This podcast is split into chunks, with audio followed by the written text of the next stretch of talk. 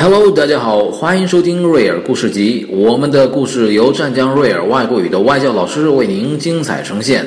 Hello, dear guys. This is Real English Story Time. All of the stories are presented by our teachers from Real English Academy. My Wild Woolly. Look, Mum, I said. There is a wild woolly in the garden.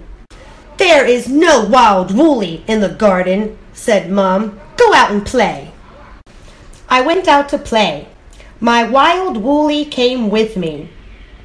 I climbed up a tree. My wild woolly climbed up with me. I played ball. My wild woolly played with me. I ate my sandwich. My wild woolly ate with me. I went home to bed. Is there a wild woolly in the garden? asked Mum. No, I said. He is under my bed. There. There. Climb up. Climb up. Tree. Tree. Eat. Eat. Sandwich. Sandwich. Under.